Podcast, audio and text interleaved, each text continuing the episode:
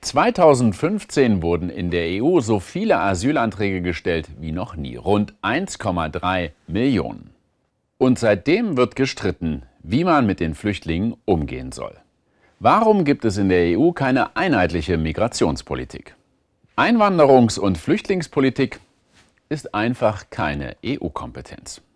Die Mitgliedstaaten haben das nie an Brüssel übertragen. Es gibt zwar Abkommen und sogar einen Reformvorschlag, der steckt aber fest, und zwar im Europäischen Rat, weil es keine Einigung gibt. Hauptstreitpunkt dort die Verteilung der Flüchtlinge.